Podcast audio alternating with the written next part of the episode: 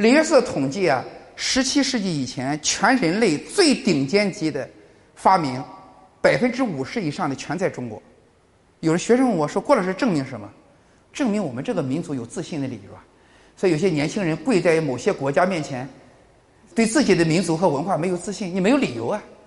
我们这个民族的自信是历史屡屡证明的，啊！但是呢，十七世纪以后出问题了。出问题，大家注意，中国的文明史从高点，从人类文明史的第一序列高点就开始往下走了，从十七世纪往下走。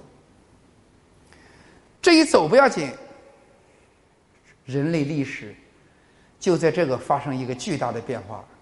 朋友们，西方人就在同时期前后的十六世纪、十七世纪，西方人一下子实现了生命的突破。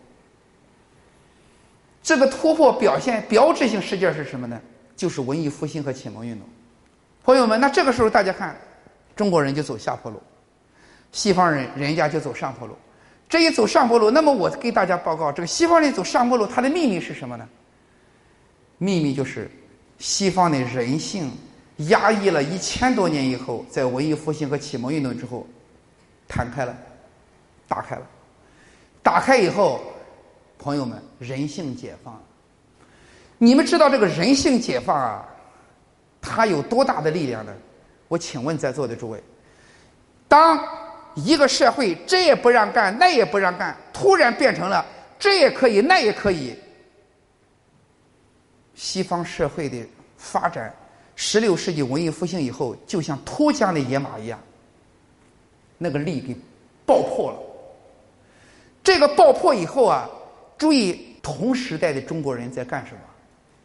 那个时候，中国人女人在裹着小脚，穿女人穿衣服的时候，扣子要系到这个脖子上，要把脖子紧紧的扣起来。所以我说，唐朝的女性的服装，人家说敞开到这个胸口前面部分；到了明朝的时候收一个小口；到了清朝的时候，任何空隙没有了，全部收住了。裹住小脚了，而中华民族啊，我给大家报告：足犬、神神犬、福犬，各种绳索一下子把这个民族捆住了。西方人人性的盒子弹开之后，爆发力的开始野蛮增长的时候，我们这个民族恰恰因明清之后千万条的绳索一步一步的在紧紧的束缚这个民族。你的基因再聪明，你的文化再好，当千万条绳索拘住你的时候，你必是走向衰落和僵化，有没有道理，朋友们？我给大家报告啊，所以我讲的这个国学跟别的人讲的不太一样。任何影响一个民族创造力、束缚一个民族活力的东西。不管它是古今中外，我均不愿意去讲。为什么？因为我们这个民族的创造力、活力被窒息、僵化、呆滞、愚昧，导致我们这个民族近代吃的苦太惨痛了。历史永远不能让它重演，有没有道理？是。所以我给大家报告啊。那么从明清之后，西方人野蛮增长，中华民族千万别伸手束缚自己的时候，我给大家报告。中华民族啊，到了十九世纪，就是一八四零年前后的时候，你因你自己的国策的失误和文化千万条绳索的僵化束缚，你的因果的这个链儿出来了。所以我给大家报告，你每一个民族就会因你的国策，你要付出代价。那么开始的时候为什么不能显现呢？因为它的因缘还没有到，就是你自己的僵化和呆滞。你没有遇到对手，你还吃着两三千年我们历代中国先人的那个那个所谓的老本儿，所以你还勉强还可以，你还所谓的夕阳西下，康乾盛世。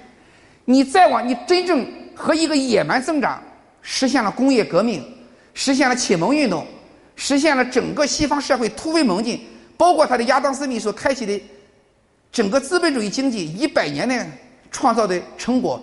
比人类历史所有的文明成果都要多的这么一个西方的社会，它一旦交手的时候，它会让我们这个民族付出沉重的代价。后来大家知道，一八四零年一交手，我给大家报告不对称战争啊。啥叫不对称战争啊？都是大枪、大刀、长矛，还有的一比。一个拿着大刀长矛的人，和一个发明了机关枪和射程两三千米呀、两三公里大炮的这种西方人，这种相遇的时候，朋友们。你就知道我们这个民族从一八四零年经历了怎么样的一种悲壮、挣扎和苦难，我们要反思的。所以，所有学习国学、弘扬国学的这些人，如果不能深切的反思这段历史，你理解的国学恐怕不是那么圆融。